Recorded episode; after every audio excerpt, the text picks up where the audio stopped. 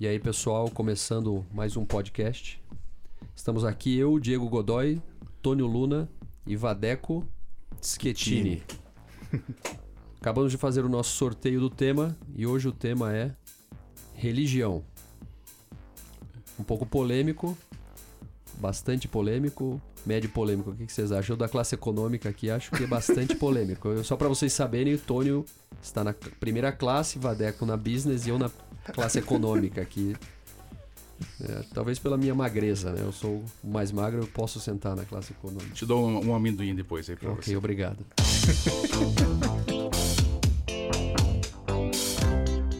Vamos lá. Pessoal, vou começar com o significado de religião no dicionário, Aurélio. Como podemos sempre começar com o tema, talvez. É, bom, no Aurélio tem oito linhas definindo religião. O primeiro deles é culto prestado à divindade, doutrina ou crença religiosa, um dever sagrado. Tem um aqui que eu gostei, escrúpulo. Profundo, né? Dá pra fazer um podcast só sobre escrúpulo. Comunidade religiosa que segue a regra do seu fundador ou forma- reformador. Religião como religioso. E em religião do Estado, aquela que o governo subvenciona. Então, religião é uma crença em algo superior a, a mim. Esse é a, a minha, o meu entendimento do, do termo. É, Tônio, você, eu já segui uma religião, talvez duas, talvez três. Você já seguiu alguma religião? Vadeco, você já seguiu alguma religião? Começa. Tônio, ou você já foi obrigado a seguir uma religião quando você era novo? Não, eu tive, a- tive, enfim, não sei se é sorte, mas enfim, tive a, a ideia dos meus pais eh, de nem me batizarem, eu não fui nem batizado. Sendo que eu podia escolher o que eu, que eu queria, nunca tive nenhuma religião em especial. Então, já desde muito. Meus pais também não tinham, não eram ligados a uma religião especial também, apesar de ser meu pai batizado na católica, e mãe batizada na luterana, mas não tinha, não. É um conjunto comum no Brasil, né? No Sul, católicos casados com luteranos, né? Comum. E você, Vadeco, foi. Eu, a minha relação com religião, ela é interessante no sentido de que, de certa maneira, meus pais sempre tiveram quase que uma aversão ao culto religioso, à organização social da religião, assim, né? Então, eu eu posso dizer, meu pai nunca foi ateu, ele sempre teve uma, é, enfim, uma crença no, no que diz respeito a, a Deus, algum tipo de divindade, mas a organização religiosa sempre, a gente em casa sempre quase que negava a religião, assim. E isso teve um lado positivo, mas eu acho que também teve um lado negativo, assim, enfim. Entendi. É, eu sou filho de uma luterana que foi que tem herança israelita. Meu pai foi coroinha da igreja católica, ou seja, o teu pai também. é, Aqui tem, tem temos tudo, né? Meu pai era, era coroinha. A minha irmã é uma devota de Nossa Senhora Aparecida, casou no dia 12 de outubro. Ela é ministra da igreja católica. Ela é muito religiosa. Meu cunhado também muito religioso. Fazem parte da- do grupo de encontro de jovens cristãos. Eles moram numa cidade menor. Eu acho que a religião lá é uma, é um, uma tem uma outra conotação das cidades grandes. É uma organização social tipo um Lions Club Rotary, uma coisa meio maçom, sabe? Tem uma, uma organização social diferente. É, então eu vivi, eu cresci num ambiente muito religioso. Meus pais hoje frequentam o centro espírita, para vocês verem que, que mudança. Sou casado com uma mezzo italiana, mezzo japonesa. Meu sogro é um budista que casou com uma católica, se converteu ao catolicismo e eles vão na missa todo domingo. Mas tenho lá o- os eventos de, das, da, da- do- que eles celebram a morte dos, dos antepassados japoneses. A gente vai lá no templo de vez em quando, faz as orações em. É muito. O budismo é um estilo de vida, né? Quase deixa de ser uma religião. E, e vocês, o que vocês acham? Eu tenho uma opinião sobre religião hoje que assim. é, eu tô passando por um processo, não vou falar nome, obviamente, de um amigo meu de infância que está muito drogado. E a mãe dele está tentando salvar e o pai se absteve totalmente. Eles são separados, né? O pai totalmente. Não, eu não, não vou participar de nenhuma internação, nem nenhuma intervenção junto dele. E eu brinquei com outro amigo nosso. Eu falei, bom, se fosse antigamente, o pai, ele por mais que ele não quisesse, ele iria porque ele teria medo de ir pro inferno, né? Agora, como não existe mais inferno, as pessoas não fazem mais as coisas que tem que fazer porque não vai acontecer nada. Vocês não acham que quando existia o medo do céu e do inferno, o medo do inferno e a vontade de ir pro céu, as sociedades não eram mais é, felizes e organizadas? É, eu acho que, enfim, men tinham menos liberdade, né? Ou seja, havia e a liberdade não é, em todo sentido não é boa, não é só boa ou só ruim, né? É, porque a liberdade em excesso também nos leva a, enfim, a escolhas meio complicadas. Então é legal que a gente tem, mas é, é um, eu acho que o primeiro ponto, a gente continua com o inferno interno, né? A gente não se livra dessa culpa, enfim, é, sei lá se é culpa judaica cristã, a gente não se livra. A gente continua sempre com alguém vigiando a gente dentro da cabeça o tempo todo. Claro, enfim, o Freud vai chamar de é, superego, enfim, né? Então, a gente continua. Sou ateu, graças a Deus. É isso. Né? Então, você falou budismo, budismo é ateu também, né? É, Sim. Né? Mas, é, de qualquer maneira, a gente continua com essa instância. A gente sempre está em dúvida se a gente. E eu acho que esse é um inferno pior. Eu acho que quando o inferno é externo, ele é mais tranquilo porque tem regras claras. E o nosso inferno interno não tem. A gente está sempre sujeito a qualquer momento ser julgado dessa forma e se sentir mal e às vezes culpado por coisas muitas vezes imaginárias. Uhum. É, para mim, é interessante, dentro dessa minha estrutura de história é, da minha relação com a religião através da família, né? Eu, é, da mesma maneira como que meus pais negavam a ideia da religiosidade, da religião, né? É, eu, na, na fase de adolescente, eu, para me revoltar contra os meus pais, eu fui, a, eu fui à igreja, eu fui buscar a igreja, né? Então eu fui. O avesso do avesso. O avesso, né? Então, assim, eu fui buscar ser, é, fazer a primeira comunhão, fui buscar ser crismado, né? E me aproximei da igreja justamente com o objetivo de entender o que era esse diferente, né? E dentro desse processo, é, eu acho que algumas questões é, de, de guia ética e moral que de repente eu não tinha em casa foram importantes nesse processo, né? Não que meu pai ou minha mãe não, né? Mas existia uma outra visão sobre ética e moral que não se apresentava é, no meu cotidiano, assim, né? E eu acho que a importância da religião no processo conectando com a tua pergunta, no processo de desenvolvimento social e ético, ele, ele tem uma certa importância, independente sobre quem é o detentor das regras morais, né? Se, se, se é Deus, é... mas eu acho que ele, de certa maneira, ele, ele contribui no processo de um amadurecimento nesse sentido. Ao mesmo tempo, é muito perigoso, porque quem detém o poder ético e moral nesse sentido é algo que a gente é inalcançável, né? Então, se ele tem o poder infinito. Então é, é, é, é super delicado de, de, de, entender. A minha relação sempre foi muito positiva nesse sentido, mas conheço muita gente que virou fanático religioso por uma questão é, de um medo ou de uma moralidade ou pra de uma sobreviver talvez, é. para conseguir viver em, é, com, com, isso, né, com, com a paz, com uma ordem, com uma regra externa, né? Entendi. E tem uma agora uma discussão muito grande que esses dias me levou para a religião, que é a questão, tem muito a ver com o meu trabalho, que é a questão do, do trabalho por amor. Eu amo o que eu faço, né? aquela coisa do Steve Jobs, faça o que você ama, se você não ama, não faça, etc. Na verdade, eu acho que ele está falando outra coisa, eu acho que ele está falando ali, se você não ama, trate de amar, porque você vai ter que fazer de qualquer jeito, né? E, mas isso tem a ver um pouco com a, uma coisa divina que é eu nasço com um dom e esse dom divino, eu tenho que eu passo a minha vida inteira tentando decifrar esse dom que Deus colocou em mim. E se eu não descubro esse dom, eu vivo infeliz à margem da decisão divina, ou seja, até aí tem um poder de Deus. Vocês acham que a, a que isso, isso obviamente na minha opinião atrapalha? Vocês acham que isso atrapalha? E você, outra pergunta, vocês acham que as empresas, as multi-corporations hoje em dia são as novas religiões? Essa coisa de eu amar a minha vida profissional, o meu trabalho, Agora estamos na discussão dos Faria Limers em São Paulo, né, que é um novo estímulo de vida. Uhum. É, vocês acham que, a, que, as empresas são as novas religiões? Que, como é que vocês acham que a, a economia é, tomou o lugar da, de Deus na, na sociedade? É, bom, primeiro, se, se pegar a ideia de religião, religião significa vou me religar a alguma coisa que eu já estive ligado antes e me perdi. Uhum. Né? Então sempre parece que a gente busca de novo um paraíso perdido. Vem lá de Adão e Eva ver uma coisa, enfim, de buscar voltar a um certo lugar onde existe uma lei e uma ordem. É como se a gente não aceitasse um certo caos. Né? E a vida, de uma certa forma, ela é caótica. Eu pouco acredito em dom. Acho que a gente pode ter algumas habilidades. Uhum. Competências mas, treinadas. Mas dom né? é algo que. Né?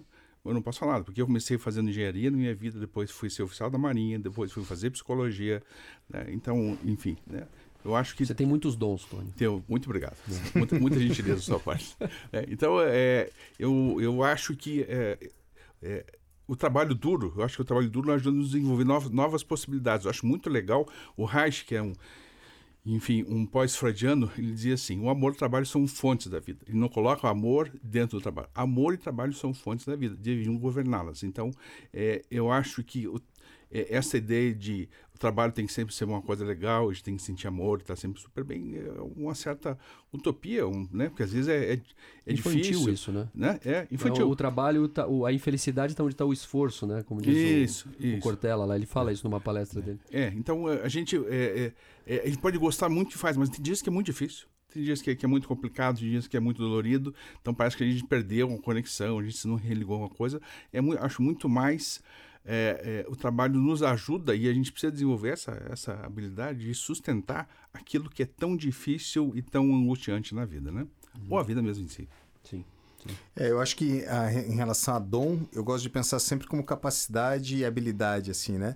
Talvez não divino, mas sendo isso vindo de uma, sei lá, ancestralidade, de certa maneira ele tem algo ligado ao, a, a, ao enfim, a, a, a, tradição, ao ancestral, algo que está distante da gente porque eu ainda acredito que eu, eu tenho acreditado que tem pessoas que não adianta o cara não ele não nasceu para aquilo né? o cara não tá nasceu pra, a barra. ele tá é, e ele uhum. e de repente profissionalmente no trabalho dele ele não consegue é, é, exercer aquilo direito por uma questão de habilidade dele talvez ela possa ser desenvolvida mas tem vezes que a gente vê que não, não tem como desenvolver mesmo e é, algumas pessoas colocam isso como dom. Nossa, o cara nasceu para isso. O cara, é, é, ao mesmo tempo, eu acho que características de habilidades aplicadas ao, ao trabalho é, é, importante a gente ter a percepção e o reconhecimento quando você exerce uma função de liderança, ou, ou como um headhunter, ou como, né, ou como um gerente, é, de entender que a habilidade daquela pessoa, que pode ser inclusive chamada de dom, é fundamental para exercer aquele tipo de trabalho. Né? É, o quanto isso é conectado à religião, não sei, eu acho que são nomes. Uhum. É, agora, sobre a questão de você é, amar uma empresa e você se, se, colocar ela como uma divindade mesmo uma né? divindade é uma pessoa é, que é dona da sua vida né é, uma, eu uma acho arte, uma, uma, instituição que é dona da sua vida né é eu acho que isso é cada vez mais presente e cada vez mais perigoso né porque as pessoas estão é, mudando seu comportamento em função de enfim do mas hoje acaba se replicando, né? As pessoas mudavam o comportamento em função uhum. da igreja específica, enfim, acho Mudam, é... mudam ainda, mudam, né? né? Mudam, é, mudam. É uma coisa que eu acho muito incrível é a gente viver hoje em 2019, quase 2020, e ter passado por tudo que a gente passou na humanidade, né? Todas as religiões politeístas, as guerras por religiões, depois as monoteístas, guerras de novo, com fundo religioso, né? Com a, o pretexto e às vezes com realmente com a, com a, com a intenção religiosa, a gente está de novo discutindo, né? Nós estarmos discutindo de novo hoje no mundo é, questões religiosas como questões centrais das, das organizações sociais. Por exemplo, você vê países como a França, a Itália, a Grécia, que hoje recebem muitos refugiados né, é, de países uhum. do mundo árabe. É, na França existe uma discussão tremenda, na Inglaterra também, sobre a que a maioria dos, dos ingleses dos franceses em 50, 100 anos serão muçulmanos e não mais uhum. cristãos, uhum. né? Então, será que a França e a Inglaterra vão, vão se tornar países muçulmanos em 50, 100 anos? E aí, eu, o que me impressiona é assim: o que isso tem a ver com a liberdade e com a, e com a organização social, né? Porque eu, como cristão, tenho tanto medo, obviamente, descontando toda a parte da, da, da guerra ao, ao terrorismo, etc. O que, que isso tem a ver com, a, com o meu modo de vida? Por que, que a religião ainda incomoda tanto a ideia de que eu tenho um vizinho que acredita num Deus diferente do meu, sabendo que existem tantas pessoas que não acreditam mais em Deus, me incomoda tanto. Por que, que isso. Tony, o que, que você acha? Por que, que as pessoas se incomodam tanto com a, com organização social baseada numa, numa religião? Bom, primeira questão, eu lembrei um hinduísta chamado Krishnamurti, que perguntaram a ele sobre se seria ideal que o mundo todo tivesse uma só religião. Ele deu uma resposta que eu achei bem interessante. Ele disse: seria bom que houvessem tantas religiões quanto fossem as pessoas no mundo. Né? Cada um encontrasse a sua, sua própria forma de, de, de fazer isso. É, uma questão é, é, é, é, que é importante nesse ato religioso, porque não há problema as pessoas estarem em um lugar ou no outro, é acharem que o seu é o, é o caminho certo e por conta disso querendo que outras pessoas também estejam uhum. dentro desse caminho. E é a questão dentro da pergunta que você coloca. É uma intolerância a essa diferença né? Um certo narcisismo uma intolerância a algo que é diferente de mim porque eu espero que as coisas funcionem assim e como se a gente conseguisse formatar. E aí é, é, começa a virar um problema. Da mesma forma como eu já tive conversas muito importantes, muito legais com gente de todas as religiões, pessoas com cabeça muito abertas, é, uhum. é, é muito legal. A questão é quando a gente diz, eu encontrei a verdade, e dela eu não largo, a, e, e, você precisa entender que assim funciona e assim que as coisas vão, vão melhorar, né? Eu acho que é algo absolutamente impossível da gente dizer que a gente encontrou esse lugar.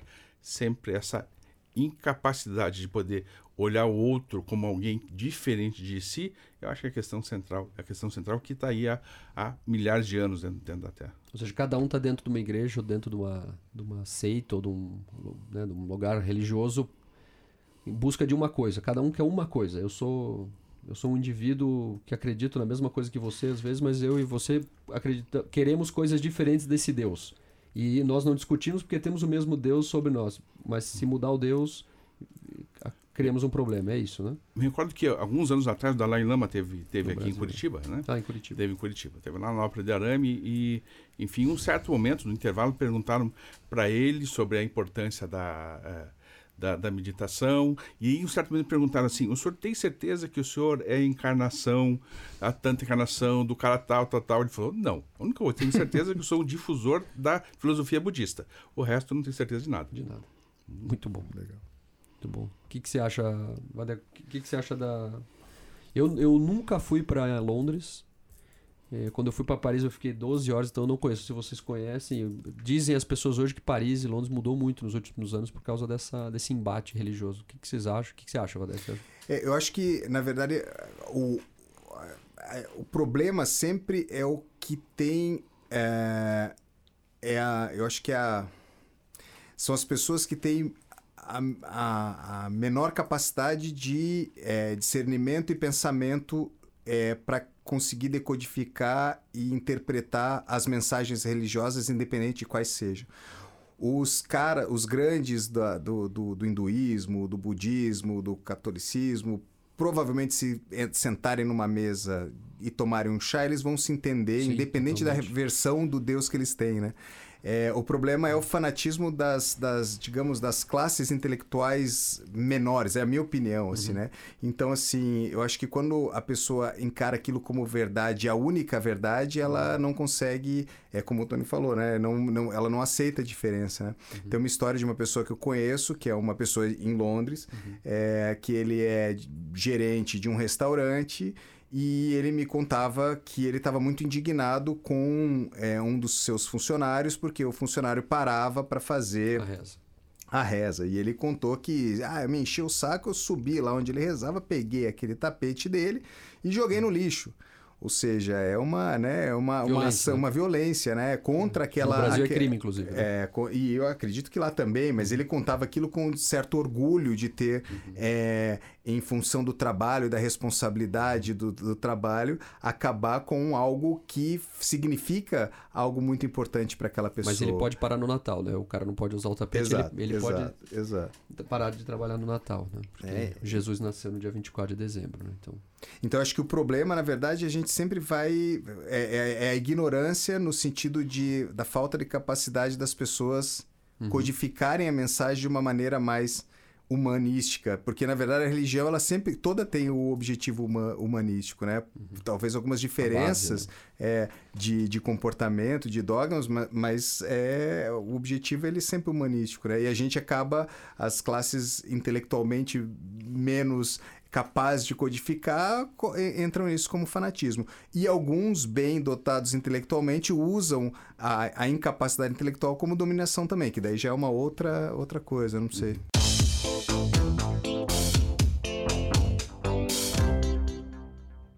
Pessoal, algumas referências legais para embasar nossa conversa aqui, para quem está escutando. Eu tenho duas uma é um livro da editora Sextante, da School of Life, chama-se Um Trabalho para Amar. Fala sobre isso, sobre essa relação do, da dificuldade em encontrar um, o trabalho da minha vida, que é uma falácia, na verdade, eles defendem isso com base em filosofia. O outro é um, uma, um documentário que tem no Netflix, já é um pouco antigo, talvez a maioria já tenha assistido, chama Incrédulos. É de uma dupla inglesa, acho que inglesa e americana. O principal deles é o Richard Dawkins. Ele defende que o ateísmo vai salvar a humanidade. Então, se todo mundo parar de acreditar em Deus, o mundo vai ser melhor.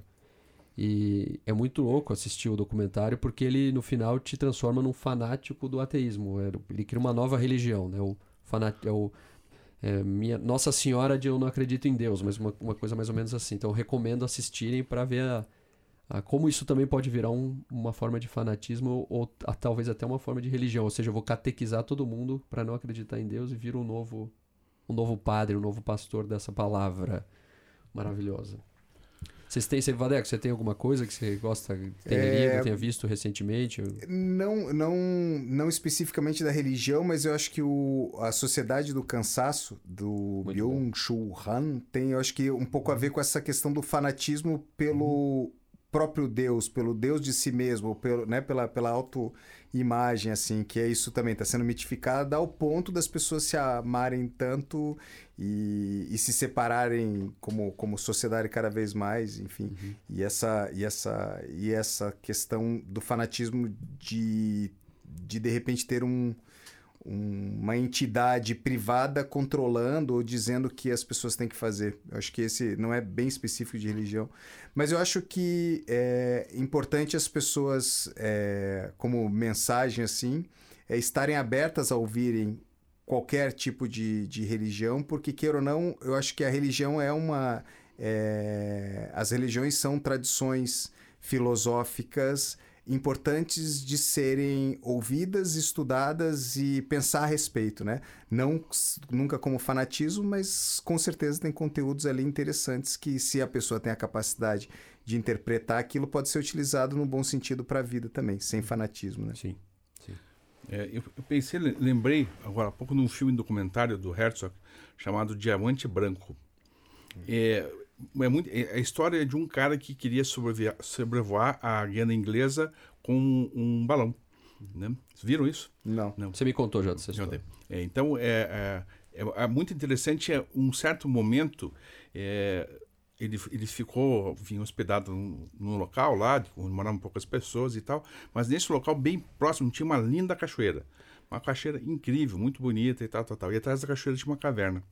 E conta a lenda da, daquele, daquele lugar que naquela caverna morava um monstro terrível, que a qualquer momento podia ser solto.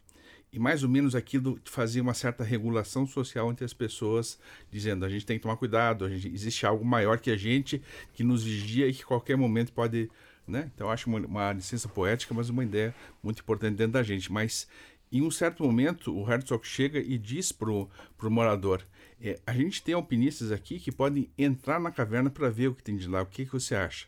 E a pergunta do cara foi assim: e se não tiver nada? E se Deus não existir, né? Isso né? Não, então, é, é, né? É, essa é uma, uma questão, né? E se, e se realmente é a gente, é a gente por, por, pela gente mesmo, né? Se a gente é, é um estrangeiro, né? né? Se a gente simplesmente está tá, tá no mundo passageiro de algum trem, como dizia a música lá dos Gênios da Havaí. Né? Então é, é interessante a gente pensar, né? se a gente perceber que realmente não tem ninguém cuidando e que é, é a gente pela gente mesmo, mas, enfim, que existe uma, uma relação física importante, energética importante as pessoas e tal, mas no sentido é, não metafísico, mas bastante físico, a gente está ligado é, de uma certa forma uns aos outros, até porque a gente veio da mesma massa, enfim, todas essas teorias que a gente pode, pode pensar. Uhum. Né? E se a gente conseguisse é, nos responsabilizarmos pelos nossos próprios atos e entender que isso é que, que gera consequências e para isso a gente precisa minimamente se conhecer um pouco melhor, saber mais da gente, saber das coisas que ficam guardadas e escondidas dentro da gente. Enfim, uma ideia para se pensar, mas diamante branco do Herzog, vale a pena. Legal. Essa ideia da religião como uma, como uma régua né, de, de comportamento ela funcionou muito bem até o momento em que ela foi questionada e se transformou num, num problema. É, muita gente diz que a culpa disso é da igreja, né? No nosso, aqui no Ocidente, tem aquele filme famosíssimo, do nome, Em Nome da Rosa, que é do livro do, Robert, do Humberto Eco, uhum. que fala basicamente disso, né? Da culpa da igreja em relação à destruição dela mesma, né? Então, mas eu acho que é uma autofagia que fez muito bem para o mundo, porque nos libertou, tirou a gente dessa caverna né, absurda que a gente vivia, em que a gente tinha que obedecer às ordens não de Deus, se é que ele existe, é, mas de uma pessoa com intenções escusas para nos escravizar mentalmente, financeiramente, né, em termos produtivos. Isso fez muito mal para a humanidade durante muito tempo.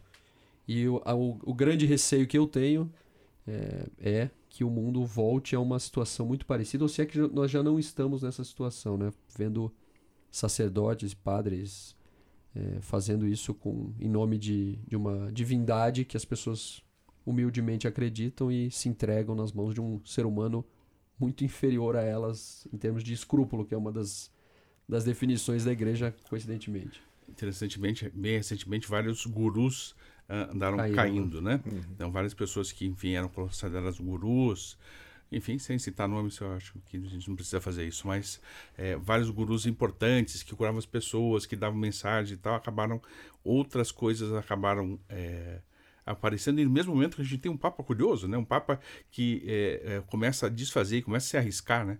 E dizer, não, isso não é bem assim, é mais simples, isso é assim e tal, tal. E, e de repente é um Papa que também tem uma história passada questionável, tudo isso uhum. é muito legal para que a gente possa conviver mais tempo com a dúvida. Sim. A dúvida aqui se é viver, né? Sim, tem um filme que vai ser lançado agora essa semana no Netflix, chama Dois Papas, que é a história da do dia que o Ratzinger pediu demissão, né, o Papa Ben XVI e o Bergo, Bergoglio, né? Uhum. É, que é o Papa Francisco assumiu, diz que eles assistiram o jogo junto, etc. Não sei quanto daquilo é verdade, mas ali mostra isso de maneira. É muito legal porque tem uma cena que o Papa tá comendo pizza e tomando Fanta. é super legal, eu achei de uma assim, pureza artística maravilhosa. Mas Fanta uva ou Fanta laranja? Laranja. Laranja. Se fosse Fanta uva, ia Fanta ser uva ia ser preocupante, é. né? O cara que toma Fanta uva é meio esquisito. Gostos esquisitos, né? É isso. Mais alguma coisa vocês queiram complementar? É, algum comentário, pergunta?